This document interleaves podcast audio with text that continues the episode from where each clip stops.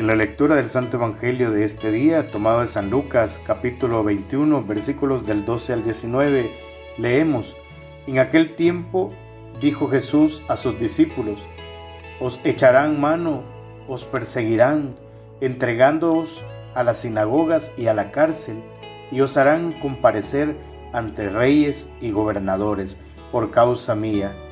Así tendréis ocasión de dar testimonio. Haced propósito de no preparar vuestra defensa, porque yo os daré palabras y sabiduría a las que no podrán hacer frente ni contradecir ningún adversario vuestro.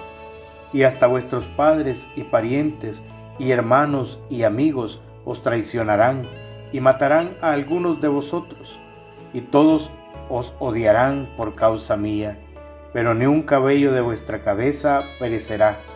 Con vuestra perseverancia salvaréis vuestras almas. Palabra del Señor, gloria y honor a ti, Señor Jesús. Con vuestra perseverancia salvaréis vuestra alma, dice el Señor.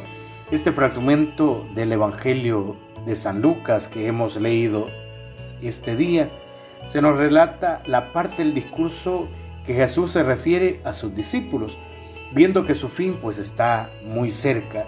Quiere abrirle los ojos sobre la realidad que van a sufrir hoy después ya de su marcha, solamente acompañados por su Santo Espíritu.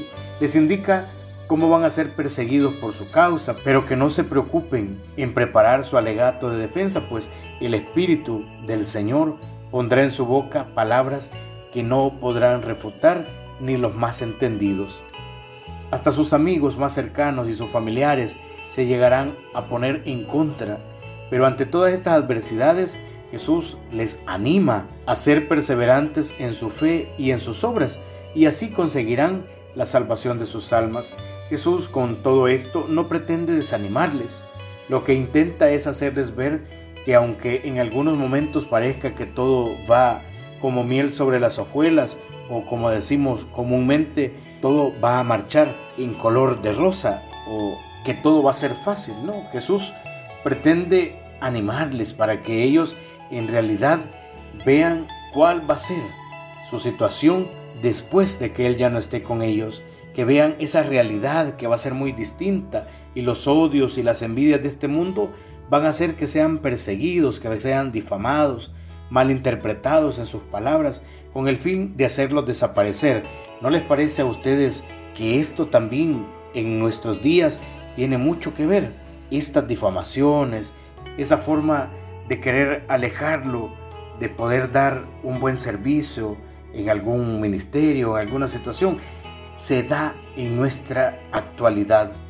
La perseverancia ha de ser nuestro motor, no podría ser distinto, pues, es decir, estar convencido de que nuestra línea de actuación nos lleva a Dios y no apartarnos de ella, pese lo que pese, nos ataquen, nos critiquen, hagan todo para podernos detener en la misión que tenemos, todo esto, si lo soportamos en el nombre de Jesús, nos ayudará alcanzar nuestra meta.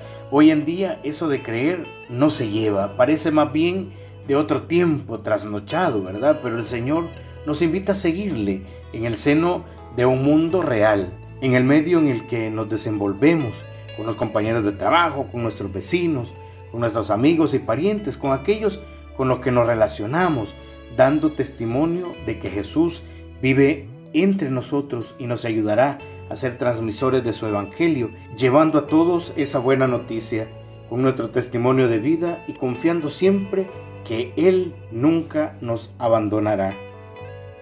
Oremos juntos.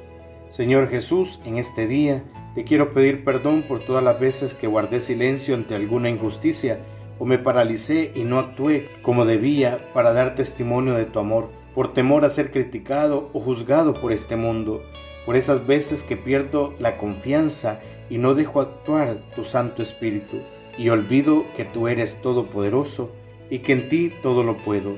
Gracias por las oportunidades que me das para servirte. Amén.